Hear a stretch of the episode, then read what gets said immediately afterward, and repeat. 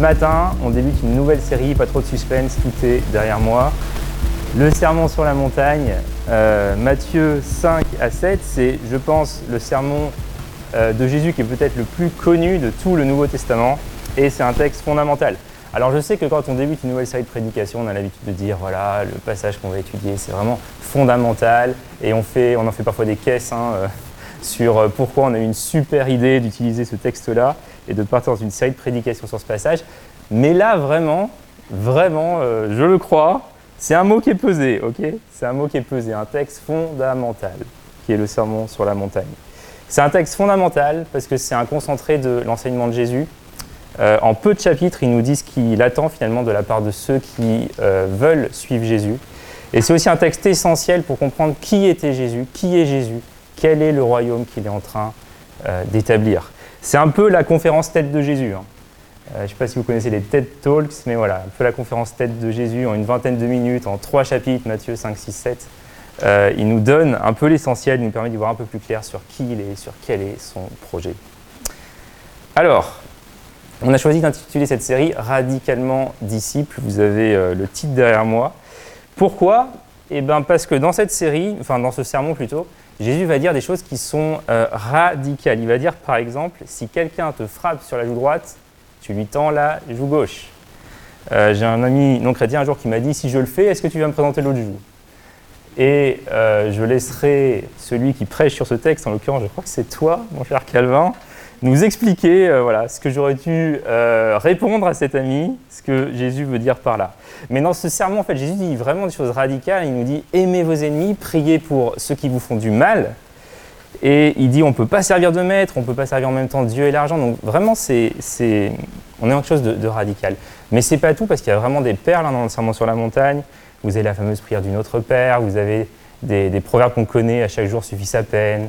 Euh, ne vous inquiétez de rien, la paille et la poutre. Donc il y a vraiment beaucoup de choses, beaucoup de choses dans ce sermon. Et je vous avoue qu'en relisant ces chapitres, en me replongeant, dedans hein, ces, dernières semaines pour cette série, je ne me suis pas dit, bon, bah, c'est juste des révisions. Et puis, euh, voilà, c'est des basiques, puis ça fait toujours du bien de, revoir les basiques. En fait, j'étais plutôt euh, interpellé hein, au point de me dire, on pourrait vraiment passer toute une série, toute, une année d'enseignement sur le sermon. C'est pas ce qu'on va faire, mais vraiment, c'est un texte qui est très, très, très riche et je pense qu'on n'a jamais vraiment fini de faire le tour de ces chapitres. Donc, pour en revenir à ce que je vous disais, euh, je disais que quand on lit le sermon à plusieurs reprises, quand même, il y a un moment où on se dit, bon, ce que Jésus dit, fait, c'est quand même vraiment radical. Je veux juste vous dire que ce qu'on peut considérer aujourd'hui comme euh, radical, en réalité, je pense que c'est plutôt la vie chrétienne normale, selon Jésus. Et le chrétien occidental moderne, en France, en, Europe, aux États-Unis, ce qu'il va considérer comme radical, c'était en fait la vie chrétienne normale quand on regarde l'histoire de l'Église, quand on regarde une grande partie de l'histoire de l'Église. Et finalement, le problème, c'est pas forcément le sermon sur la montagne, ce que Jésus dit, le problème, c'est plutôt nous. C'est comme, euh, pour vous donner un exemple, quand on voit un athlète. Pour un non-athlète, un athlète, c'est radical. Quand vous voyez la discipline de l'athlète, quand vous voyez ses heures de sommeil, quand vous voyez son alimentation, quand vous voyez sa façon de vivre, tout ça, ça nous paraît radical.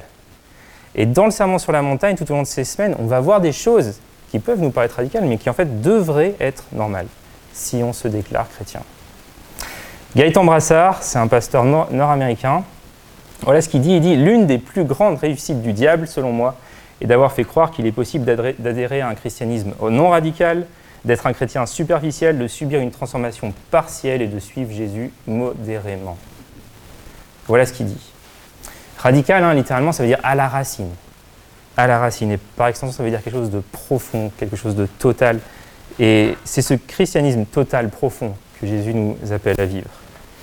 Donc voilà pourquoi vous trouvez ce mot radical hein, dans la série. Vous y trouvez aussi le mot disciple, parce que dans ce sermon, c'est principalement à des disciples que Jésus s'adresse, à ceux qui veulent le suivre. Je vais lire dans quelques instants les premiers versets de Matthieu, et vous allez voir tout de suite, il y a un peu deux cercles euh, d'auditeurs. Vous avez la foule qui est là, qui est le second cercle, et vous avez un premier cercle, c'est les disciples, ceux qui s'approchent de Jésus et que Jésus va enseigner. Et donc, c'est à ces disciples en priorité que Jésus s'adresse. C'est pas à la foule en général, c'est pas à la société en général, c'est à nous qui donne ce sermon. Et je mentionne juste ça parce que je sais que parfois c'est une tentation pour des chrétiens, enfin je crois en tout cas, hein, de, de, vouloir prendre le message de la Bible et d'en faire une sorte d'arme pour pointer du doigt ce qui se fait de bien ou de pas bien, et souvent surtout de pas bien dans la société. Mais ce n'est pas le message de Jésus.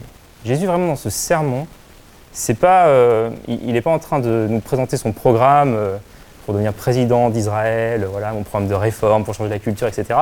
C'est pas ça. Il est plutôt en train de s'adresser à ses disciples pour créer une sorte de contre-culture au sein de la société. On pourrait parler de ça, une contre-culture qui doit s'incarner dans la communauté chrétienne, une façon de vivre différente, une alternative à ce que notre monde propose. Ça va jusqu'à présent? Vous êtes avec moi? Alors, bah c'est parti. Je vous propose de prendre euh, l'évangile de Matthieu, chapitre 5, verset 1, et je vais lire les dix euh, premiers versets de Matthieu 5. Matthieu 5, verset 1. Voyant la foule, donc là vous avez le cercle large, hein, le second cercle des auditeurs, Jésus monta sur la montagne et après qu'il se fut assis, ses disciples, donc le cercle premier des auditeurs, s'approchèrent de lui. Puis, ayant ouvert la bouche, il les enseigna et dit, Heureux les pauvres en esprit, car c'est à eux qu'appartient le royaume des cieux. Heureux ceux qui pleurent, car c'est eux qui seront consolés. Heureux les doux, car c'est eux qui hériteront la terre. Heureux ceux qui ont faim et soif de justice, car c'est eux qui seront rassasiés. Heureux les miséricordieux, car c'est à eux que miséricorde sera faite. Heureux les purs de cœur, car c'est eux qui verront Dieu. Heureux les faiseurs de paix, car c'est eux qui seront appelés fils de Dieu. Heureux ceux qui sont persécutés à cause de la justice, car c'est à eux qu'appartient le royaume des cieux. Voilà, je m'arrête là jusqu'ici la lecture de euh, ce qu'on appelle généralement ces béatitudes, hein. ces huit versets qui commencent euh, tous par heureux, ces huit versets qu'on vient de lire et qui commencent par heureux, heureux les pauvres, etc. Donc voilà ce que je vous propose qu'on voit ensemble ce matin. Donc d'abord, heureux, un mot euh, que Jésus emploie et qui est le refrain. Qu'est-ce qu'il veut dire par là? Ensuite, on va voir des manières erronées de comprendre ces huit versets, ces béatitudes. Et j'aimerais vous parler enfin de la structure des béatitudes et des trois premières béatitudes. On ne va pas toutes les faire, je ferai les autres la semaine euh, prochaine. Donc, euh, voilà, je commence par euh, le commencement, heureux. Dans le texte grec, on trouve une précision quand même un peu étrange. Je ne sais pas si vous avez fait attention à la lecture euh, au verset 2, c'est dit que Jésus ouvrit la bouche avant de parler. J'ai envie de dire, c'est assez logique. pourquoi il y a cette précision-là? On ne connaît pas le fait, enfin Jésus n'était pas ventriloque, à ce qu'on sache. La Bible ne parle pas hein, d'un don de ventriloquie pour Jésus. Et en plus, j'ai vérifié, euh, un ventriloque, c'est surtout les lèvres hein, qu'on ne voit pas bouger, mais il a généralement la bouche ouverte. Donc voilà, cette, euh, euh, comment dire, cette précision semble un peu étrange, un peu bizarre, on se dit étonnant. mais je pense que si le texte prend la peine hein, de nous préciser que Jésus ouvrit, la bouche, c'est qu'il y a quelque chose à saisir là-dedans. Et juste avant ce passage de l'évangile de Matthieu au chapitre 4, hein, Jésus il avait dit L'homme ne vivra pas de pain seulement, mais de toute parole qui sort de la bouche de l'Éternel. Et maintenant, qu'est-ce qui se passe au chapitre 5 Eh bien, Jésus, qui est euh, Dieu fait homme, eh ben, il parle, la bouche de l'Éternel s'ouvre. La bouche de l'Éternel s'ouvre, les paroles de l'Éternel s'ouvrent. Et voilà le premier mot qui sort de la bouche de Dieu à l'intention des hommes dans le Nouveau Testament. Et ce mot, c'est heureux. Heureux. C'est ça que Jésus est d'abord venu apporter. Une bénédiction, un bonheur, une félicité, heureux. C'est intéressant parce que l'Ancien Testament termine avec une malédiction, vous pouvez voir ça en Malachie 4, hein, si vous allez voir, et le Nouveau commence avec cette bénédiction. Jésus, le Fils de Dieu, vient dans le monde pour nous bénir, pour sauver, non pas pour juger ou pour perdre le monde, mais pour nous sauver. Alors simplement, qu'est-ce que Jésus entend par heureux? Parce que c'est quand même très paradoxal. Hein il y a un moment où il dit euh, heureux, enfin heureux c'est qui pleurent, heureux c'est qui sont pauvres, ça nous paraît vraiment paradoxal. Je pense qu'il ne faut pas le comprendre dans le sens de joyeux c'est pas ça en fait, c'est plus fort que ça, c'est plus global que ça. Quand on dit heureux en français, assez vite, je pense qu'on réfléchit à une sorte d'état émotionnel, on a l'impression d'un état émotionnel joyeux, d'être euh, dans quelque chose euh, d'un état mental plaisant, un état mental sympa.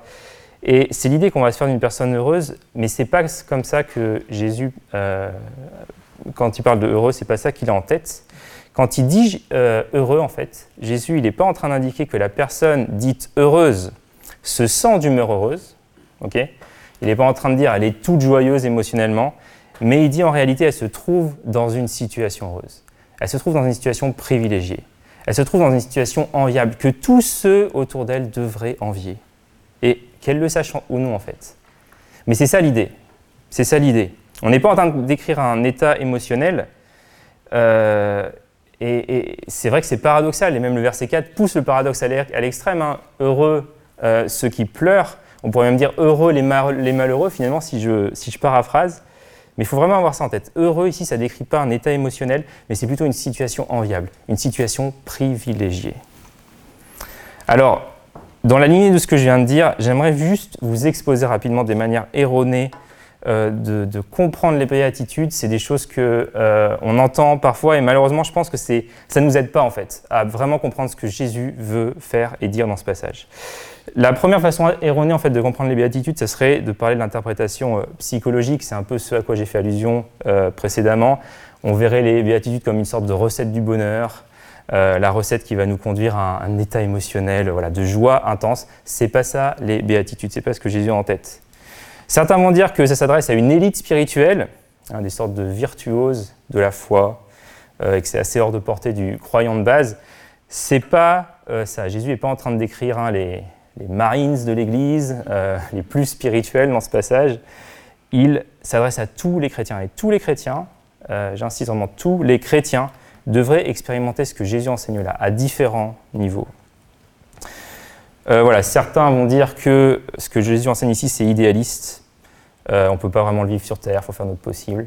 C'est comme si euh, on disait oui, Jésus veut 100%. Mais si on donne 60, c'est pas mal. On a un note de passage et Jésus va nous bénir. Mais ça, c'est pas l'évangile, c'est pas ce que Jésus veut, faire. Et enfin, on a l'interprétation moraliste, euh, où on va dire, bah voilà, vous avez toutes ces béatitudes, c'est une checklist de choses à faire pour être béni. Vous faites ça, vous êtes béni, vous faites ça, vous êtes béni. C'est pas ce que Jésus enseigne, encore une fois. Donc, vous me direz, bah ok, qu'est-ce que Jésus enseigne? Qu'est-ce qu'il veut faire avec ça? Eh bien, euh, je vais vous donner quelques citations, mais avec les béatitudes, en fait, Jésus enseigne que la preuve qu'une personne est devenue chrétienne et le suit au quotidien se voit dans la transformation radicale de son caractère. Dans les béatitudes, il décrit huit traits de caractère spécifiquement chrétiens et les bénédictions qui en découlent. Martin Lloyd Jones, hein, qui est un des commentaires importants de ce euh, texte, il dit Les béatitudes ne décrivent pas une tendance naturelle chez l'homme. Je pense que c'est important, vraiment c'est important d'avoir ça en tête. Euh, les béatitudes, ce n'est pas des qualités propres à l'homme sans Dieu, ce n'est pas des qualités propres à l'homme non régénéré, mais c'est des qualités propres à celui qui est devenu chrétien et qui coopère avec l'Esprit de Dieu pour que celui-ci œuvre vraiment de manière continue dans son cœur. Et ça rejoint un peu ce que je vous disais tout à l'heure, rappelez-vous, hein, l'enseignement de Jésus dans le Sermon sur la montagne, il est pour les disciples. Il est pour les disciples. L'enseignement que Jésus donne, ce n'est pas un enseignement que n'importe qui peut pratiquer. Ce n'est pas possible. Ce que Jésus enseigne hein, dans ses béatitudes, dans ce, serment général, euh, dans ce serment sur la montagne de manière générale, c'est que c'est possible de le vivre. C'est possible de le vivre, mais uniquement si on a expérimenté ce cœur nouveau, cet esprit nouveau dont parle le prophète Ézéchiel, uniquement si on aspire à ce que Dieu, par la puissance de son esprit, agisse en nous, nous transforme encore et encore et encore et encore. Uniquement si on a cette nouvelle vie, cette nouvelle puissance, cette euh, nouvelle naissance. Voilà ce que dit euh, le réformateur allemand Martin Luther. Christ ne dit rien dans ce sermon sur la façon dont nous devenons chrétiens. On a ça avant dans l'évangile en fait, hein, Matthieu 4. C'est là où Jésus parle. Comment vous devenez chrétien? La repentance, la foi. Donc Christ ne dit rien dans ce serment sur la façon dont nous devenons chrétiens, mais seulement sur les œuvres et les fruits que personne ne peut faire, à moins qu'il ne soit déjà chrétien et en état de grâce. Je vous donne juste une illustration pour enfoncer le clou. C'est comme si vous parlez à une chenille. Vous voyez une chenille et vous lui dites Vole, petite chenille, vas-y, vole, vole, vole, envole-toi. Et vous savez très bien que ça ne marchera pas. Elle ne peut pas voler. Elle peut seulement voler quand elle est transformée en papillon. Et de même, l'être humain peut seulement vivre le standard de Jésus, les exigences de Jésus, lorsqu'il est transformé de son état de pécheur en enfant de Dieu par la puissance du Saint-Esprit.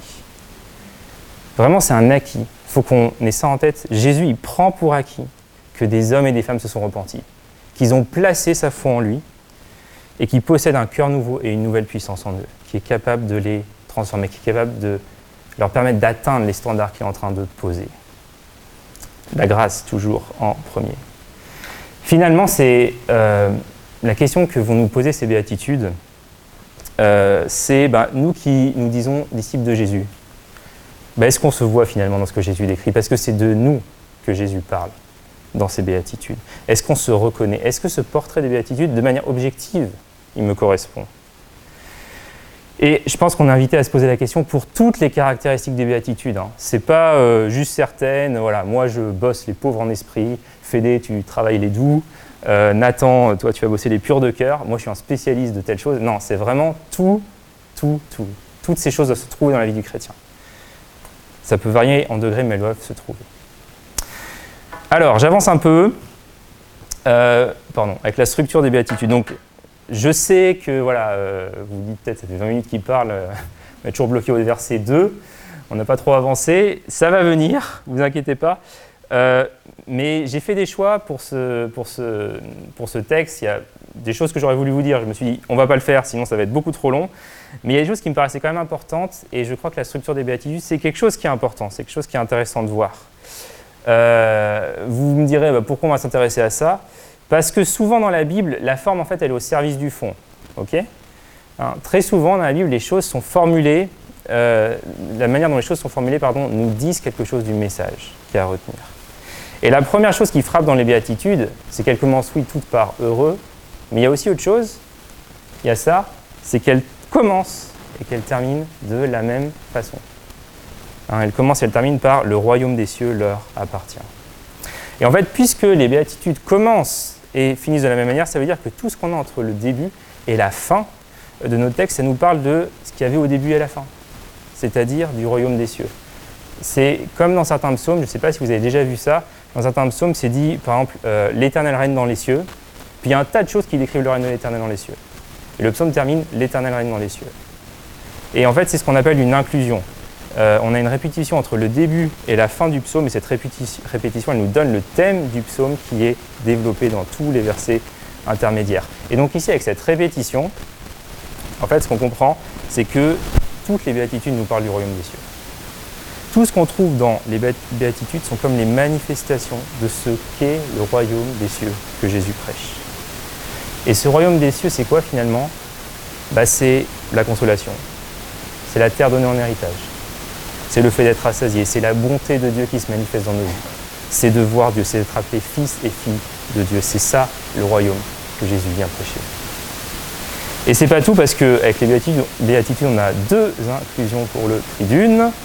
Regardez, question de la justice au euh, verset 6, heureux ceux qui ont faim et soif de la justice, et aussi au verset 10, heureux ceux qui sont persécutés.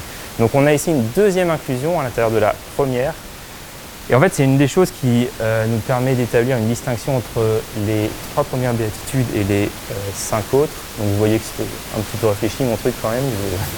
Je ne pas juste dit, je le sens bien, je pars sur les trois premières béatitudes. Voilà, il y a euh, un ordre logique. Et en fait, toute la structure du texte nous appelle à faire cette distinction. Et la prochaine fois, ce qu'on verra dimanche prochain, c'est les béatitudes des versets 6 à 10, qui, elles, sont encadrées par le mot justice et qui vont définir justement ce qu'est la justice du royaume. Un thème qui est euh, hyper important dans le sermon sur la montagne. Voilà, ça va? Ouais. Alors, on va pouvoir avancer. Euh, je, vais, je vais terminer, enfin terminer euh, encore quelques minutes, mais les trois premières béatitudes, c'est ce qu'on va voir pour la suite et la fin de cette prédication. Donc les trois premières béatitudes. Premièrement, la première chose que Jésus dit en fait, c'est qu'un chrétien reconnaît qu'il est pauvre spirituellement. Un chrétien reconnaît qu'il est pauvre spirituellement. Je sais que quand vous allez sur Internet, vous avez des prédicateurs qui vous disent qu'un chrétien est riche, hein, qu'un chrétien doit avoir des ressources, doit être riche, etc. Bon, selon Jésus, le chrétien, c'est plutôt quelqu'un de pauvre, pas forcément sur le plan matériel, mais d'abord sur le plan spirituel. J'aimerais tout de même vous faire euh, euh, remarquer quelque chose, c'est que dans l'évangile de Luc, c'est pas heureux les pauvres en esprit, car le royaume des cieux est à eux, mais c'est heureux les pauvres, tout court. Il n'y a pas de en esprit, heureux les pauvres tout court. Heureux vous qui êtes pauvres, car le royaume des cieux est à vous. Et je précise tout de suite que Luc, hein, en disant ça, il n'est pas en train de nous faire une sorte d'apologie de la misère ou de la pauvreté, c'est pas ça qu'il fait. Mais ce qu'il est en train de dire, c'est quelque part malheureux si vous êtes riche, malheureux si vous avez tout. malheureux si vous n'avez aucun manque dans nos vies. Parce que dans ce cas, ça va être très difficile pour vous de réaliser votre dépendance à l'égard de Dieu. Ça va être bien plus difficile pour un riche de voir la bonté de Dieu à son égard, parce qu'il a déjà tout. Parce que tout, enfin, il a déjà tout. Tous ses besoins sont comblés par des biens qui vont l'amener à oublier Dieu, l'amener à oublier sa dépendance à Dieu. Mais ça, c'est surtout pour la version de Luc. Matthieu, lui, euh, on se rend compte que sa béatitude est spiritualisée, hein, en esprit. Et l'idée que Jésus développe dans cette béatitude, c'est avant tout le, fait qu'on reconnaît un chrétien au fait qu'il a, qu'il a une en au fait qu'il reconnaît qu'il est endetté, qu'il reconnaît la dette de son péché. Un chrétien devant Dieu, c'est celui qui confesse sa banqueroute spirituelle, qui confesse son indignité, sa dépendance de lui. Et je voulais euh, ajouter à ça que même une fois qu'on est sauvé, hein, prenons garde, on ne devient pas riche spirituellement de manière subite. Dans un sens, on devient riche, puisqu'on reçoit le Saint-Esprit, parce qu'on commence à avoir une communion avec Dieu, mais en nous-mêmes, on demeure toujours des nécessiteux, on demeure toujours des pauvres. Et sans la grâce de Dieu, on est perdu, on reste perdu. Donc, c'est pas juste, bah, j'ai fait ça une fois dans le passé, j'ai reconnu mon état de pauvreté spirituelle, c'est fini, c'est gagné. C'est un état continuel, constamment, de manière continue. On doit apprendre à dépendre de Dieu, euh, comprendre qu'on a besoin constamment de son pardon. Sur cette béatitude, je voulais aussi dire une chose. Euh, qui me paraissait intéressante, c'est qu'un euh, commentateur parle de la mentalité de nos sociétés modernes. Il dit quand on regarde euh, déjà à nous-mêmes, mais aussi à la société qui nous entoure, pour nous chrétiens, ça peut être facile de tomber dans une sorte de mentalité qu'on pourrait appeler une mentalité de possédant.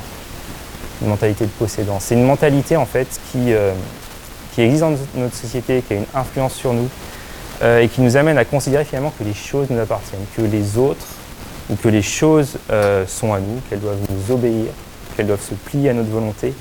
Et vous voyez qu'à cette mentalité en fait de possédant, Jésus il oppose une mentalité de ceux qui ne sont pas obsédés en fait par la richesse ou par ce qu'ils possèdent, qui pensent qu'il y a autre chose que juste posséder en fait dans la vie. C'est pas ça l'essentiel. C'est pas ça l'essentiel. Il oppose le fait de cultiver une mentalité de nécessité, une mentalité de dépendance à Dieu, qui nous permet de voir que l'essentiel est ailleurs que dans ce qu'on possède. Donc voilà pour la première euh, béatitude. Et la deuxième béatitude, heureux ceux qui pleurent car ils seront consolés. Bon, cette béatitude, elle ne précise pas vraiment quelle est la raison des pleurs.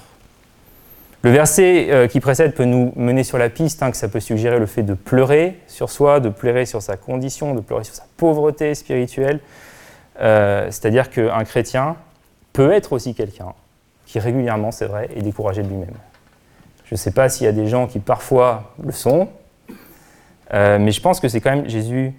Euh, Jésus a ça en tête en fait. Un chrétien, c'est quelqu'un qui, oui, va pleurer, va se lamenter quand il regarde aussi à sa, à sa condition, à ses nombreux péchés. C'est la personne qui parfois va dire malheur à moi parce qu'avec toute la connaissance que j'ai, avec toute l'expérience que j'ai, avec tout ce que je sais, je me suis encore embourbé, embourbé, empêtré dans cette façon d'agir, dans tel péché, dans telle défaillance et je reconnais combien je suis faible, combien ma chair est faible. Je crois euh, pour autant qu'il y a plus que ça dans cette béatitude. Parce que cette béatitude, en fait, elle fait référence à Ésaïe 61, versets 1 à 3. Alors, restez avec moi, ne me lâchez pas, mais c'est un texte, Ésaïe 61, dans lequel euh, le prophète Ésaïe avait annoncé la consolation de ceux qui pleurent. C'est un texte qui fait référence vraiment à ses premières béatitudes. Parce que c'est dit, l'Esprit du Seigneur est sur moi, car il m'a donné l'onction, afin d'envoyer la bonne nouvelle aux pauvres. Là, on voit le verset 1. Il m'a envoyé pour guérir ceux qui ont le cœur brisé, pour consoler tous ceux qui sont dans le deuil. Et à l'époque du prophète Isaïe, quand il écrit, il y a vraiment cette situation terrible pour le peuple d'Israël, où les villes d'Israël sont en ruine, où les méchants prospèrent, où les justes souffrent. Et Dieu, ce qu'il fait, c'est qu'il parle à ses prophètes et qu'il leur dit la consolation vient. La consolation vient. Et dans les livres prophétiques, euh, le Messie, il est appelé le consolateur. Et tous les chapitres 40 à 55 d'Ésaïe parlent de ça, de la consolation d'Israël. Et au début du Nouveau Testament, dans l'évangile de Luc, on a euh, Siméon. Siméon qui vient au temple, qui se rend au temple de Jérusalem, qui ce jour-là voit Jésus bébé, bébé et qui dit euh, Mes yeux ont vu la consolation d'Israël. La consolation vient dans le Nouveau Testament. Les Juifs attendaient cette consolation et elle vient dans le Nouveau Testament. Et en plus, je crois, de cette allusion à Ésaïe 61, cette, béatitude, on peut la référer au psaume. Pourquoi je dis ça? Parce que quand vous lisez les psaumes, en fait, il euh, il y a beaucoup de cris, il y a beaucoup de larmes, il y a des gens qui font des reproches à Dieu, il y a des gens qui lui posent des questions. C'est vraiment plein de larmes, les psaumes.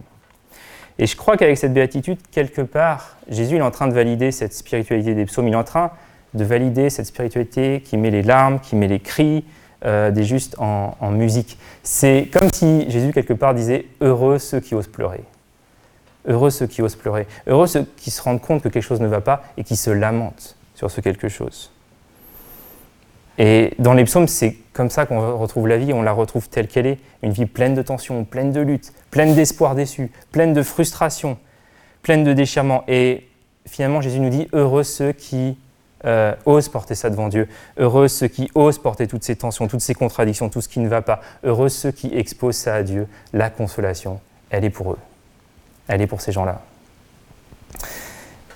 Et je dis ça parce que euh, je ne suis pas toujours si sûr qu'on arrive à faire ça en fait, autant sur le plan individuel que sur le plan collectif. On le sait en théorie, je pense que je vous apprends rien ce matin, mais en pratique, on peut être parfois un peu blasé, puis on passe souvent à la suite. Hein. On dit, bon, ça va pas marcher, Dieu est souverain et ça ira mieux la prochaine fois. Et on peut vite passer à autre chose. Et ou, parfois on a du mal en fait à, dire à Dieu ce qu'il y a au fond de nous, parce que nous-mêmes, on a du mal à aller au fond de nous aller au fond de nous, ça peut nous faire peur ce qu'on pourrait y découvrir. Et on n'ose pas le faire. Mais Jésus dit heureux ceux qui osent pleurer, ceux qui osent dire à Dieu ce qui ne va pas. C'est quelque chose euh, qu'on fait pas forcément tant que ça souvent. Dans nos cultes, on met en avant des émotions positives hein, dans les chants. Et puis c'est très bien. Et je pense qu'on aime ça. Mais je me rends compte qu'on a du mal parfois dans nos chants à, faire référence à des situations difficiles de la vie. On a l'impression que Jésus est mort sur la croix, oui, mais que le chrétien, il lui arrive jamais de problème, quoi. Il lui arrive jamais de tuiles, euh, tout va bien. Alors que la vocation chrétienne, euh, ça fait partie, euh, les moments difficiles font partie de la vocation chrétienne, les moments douloureux font partie de la vocation chrétienne. Et je me dis, les psalmistes avaient cette liberté d'exprimer toutes ces émotions, on va dire négatives en, public. parce que je vous rappelle que les psaumes, c'est des, des prières collectives, c'est des prières chantées, c'est des prières en public, c'est des prières récitées. Donc voilà, je, dis tout ça, j'ouvre une piste de réflexion euh, pour l'équipe de louange, mais aussi pour toute l'Église euh, de manière générale, pour qu'on puisse vivre aussi ce que Jésus nous enseigne dans cette béatitude. Je termine. Heureux ceux qui sont doux, car ils hériteront euh, la terre. Heureux ceux qui sont doux, car ils hériteront la terre. Souvent, on peut percevoir un peu négativement la douceur. Hein. C'est pas très. c'est. Comment dire Ça fait un peu mou, quoi un peu passif, voire euh, un peu naïf. Euh, mais ce mot dans la Bible, la douceur, il décrit l'humilité, il décrit la gentillesse. Et euh, ce que Jésus est en train de dire, en fait, c'est qu'un chrétien réagit doucement quand les autres pointent ses défaillances et ses péchés. Et la réalité, c'est qu'on est bon pour dire à Dieu Ah oui, je suis pécheur, je suis pécheur, je suis pécheur, je suis pécheur. Mais quand quelqu'un nous dit qu'on est pécheur, c'est pas la même. Là, on commence à se défendre. Hein, quand, un, frère, quand une sœur, quand notre femme, quand un mari, quand quelqu'un nous dit Bon, écoute, dans ta vie, telle chose, c'est péché, c'est défaillance, tu dois revoir, c'est très rare hein, qu'on réponde euh, Merci, frère, de nous péché la lumière, gloire à Dieu. C'est quand même très très rare qu'on réagisse comme ça. Notre premier réflexe, hein, c'est plutôt on se justifie, on va se défendre, et puis on contre-attaque. Hein, tu me piques, je te pique. Regarde-toi, tu es quand même bien pire que moi. C'est euh, Peut-être c'est le cas, mais en, rien, en fait, le péché euh, de l'autre ne justifie mon péché. C'est jamais le cas dans la Bible. Euh, mais Jésus dit ça, voilà, réagir doucement quand les autres pointent ses défaillances. Et il y a une chose que j'aimerais dire sur ça, c'est qu'on peut, on peut parfois en fait confondre la douceur et l'incapacité à bien s'exprimer sous stress. Il faut faire attention de ne pas confondre ces deux. Je vais m'expliquer. Quand on est sous stress ou sous pression, on va réagir euh, tous différemment. On ne va pas tous avoir les mêmes réactions. Mais il y a des gens sous stress qui vont commencer à disparaître, qui vont fuir. Voilà, certains profils parmi nous, c'est comme ça. Il y en a d'autres qui vont euh, se figer, qui vont devenir complètement passifs, et il y en a d'autres à l'inverse qui vont commencer à être virulents, qui vont contre-attaquer, voilà, qui vont attaquer les autres. Mais si vous avez un profil où vous avez tendance à disparaître en fait, ou à devenir passif sous stress, vous pouvez vous donner l'impression d'être doux. Parce que vous avez plein de situations dans votre vie où vous vous êtes dit, mais j'avais une bonne raison de réagir avec colère, j'aurais pu réagir avec colère, mais je ne l'ai pas fait. Mais euh, c'est une illusion parce qu'en fait, euh, on se dit dans cette situation, je n'ai pas réagi avec colère, mais la réalité, c'est que ce n'est pas de la douceur en fait, ça, c'est juste de l'incapacité à bien parler sous stress. C'est juste de l'incapacité à bien agir sous stress. La douceur, en fait, dont Jésus nous parle, c'est si je savais exactement quoi dire, et si je pouvais dire euh, cette chose comme je le voulais, de manière calme et paisible, en étant dénué de toute euh, agressivité et en cherchant le bien de l'autre. C'est ça la douceur. C'est pas ne rien dire, c'est pas disparaître sous le stress, mais c'est avoir une attitude où euh, je sais quoi dire, je le dis de manière calme et paisible. J'ai pensé à ce verset d'Éphésiens 4, verset 29, qui dit qu'aucune parole malsaine ne sorte de votre bouche, mais seulement de bonnes paroles qui, en fonction des besoins, servent à l'édification et transmettent une grâce à ceux qui les entendent. La douceur, elle se voit quand on peut et quand on a toutes les raisons de répondre avec colère, mais qu'on répond avec grâce et avec patience quand même. La douceur, c'est la confiance que j'ai pas besoin de me défendre, j'ai pas besoin d'avoir le dernier mot. Et elle nous poussera à aller vers euh, les autres, vers ceux qui souffrent, à bien les aimer. Elle nous poussera à corriger ceux qui ont péché avec patience, avec compréhension, plutôt qu'avec colère, même si encore une fois on peut avoir des raisons d'être en colère. Et elle nous poussera aussi à pardonner à ceux qui euh, nous ont fait du mal, parce que aussi nous, on reconnaît notre, pauvreté spirituelle. On reconnaît nous-mêmes notre pauvreté spirituelle. Et on sait que nous aussi, on a fait du mal aux autres. Et c'est ce type de personne, dit Jésus, qui régnera avec lui dans les nouveaux cieux et dans la nouvelle terre. Heureux ceux qui sont doux, car ils hériteront la terre. Alors c'est le moment de conclure euh, pour ce matin. Je vais terminer ici et en conclusion, je vais simplement vous reposer euh, la question que je vous ai posée un peu plus tôt ce matin. C'est-à-dire que nous, qui nous disons disciples de Jésus, est-ce qu'on se voit finalement? Dans ce que Jésus est en train de décrire Est-ce qu'on se voit dans ses béatitudes? Et si on se rend compte que ça ne correspond pas, alors cherchons pas à devenir ça par nous-mêmes, mais venons à Jésus. Venons à Jésus pour qu'il nous transforme. Confessons-lui notre pauvreté spirituelle, confessons-lui notre besoin de son esprit euh, pour que son esprit œuvre encore en nous, nous transforme, afin qu'on devienne, comme qu'on devienne doux et humble de cœur. Et si ces béatitudes, elles vous décrivent, les amis, si vous vous reconnaissez dans cette description, alors vous êtes heureux. Vous êtes heureux, réjouissez-vous. Réjouissez-vous, euh, non pas orgueilleusement, comme le disait le pharisien dans l'évangile euh, quand il disait Je te loue, Dieu, de ce que je suis différent c'est pas ça, mais réjouissons-nous avec gratitude.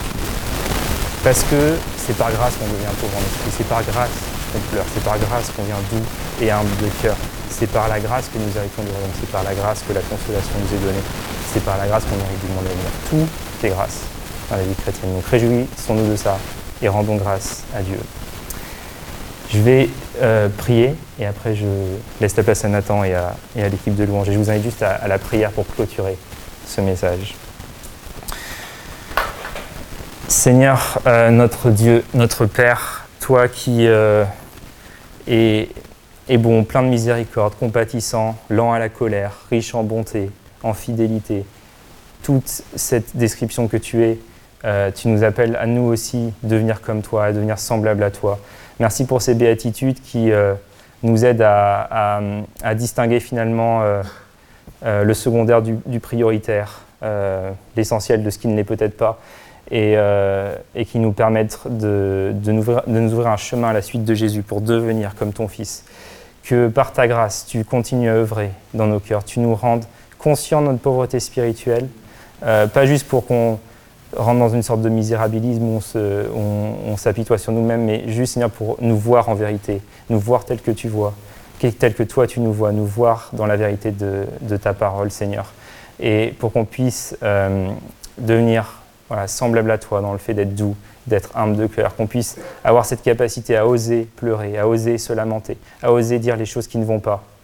Euh, parce que c'est la spiritualité que tu nous enseignes, euh, qui n'est pas une spiritualité, de déni, mais, mais de confession, de confiance, d'ouverture à toi, dans toutes les choses qu'on traverse, bonnes et moins bonnes, dans cette vie. Je te remets nos vies, je te remets notre Église, et elle nous a cheminé tout au long de ces semaines avec ce serment sur la montagne. Interpelle-nous euh, même sur des textes qu'on connaît déjà, interpelle-nous, Seigneur. Donne-nous un regard nouveau, transforme-nous et glorifie-toi à travers tout ça. Au nom de Jésus. Amen.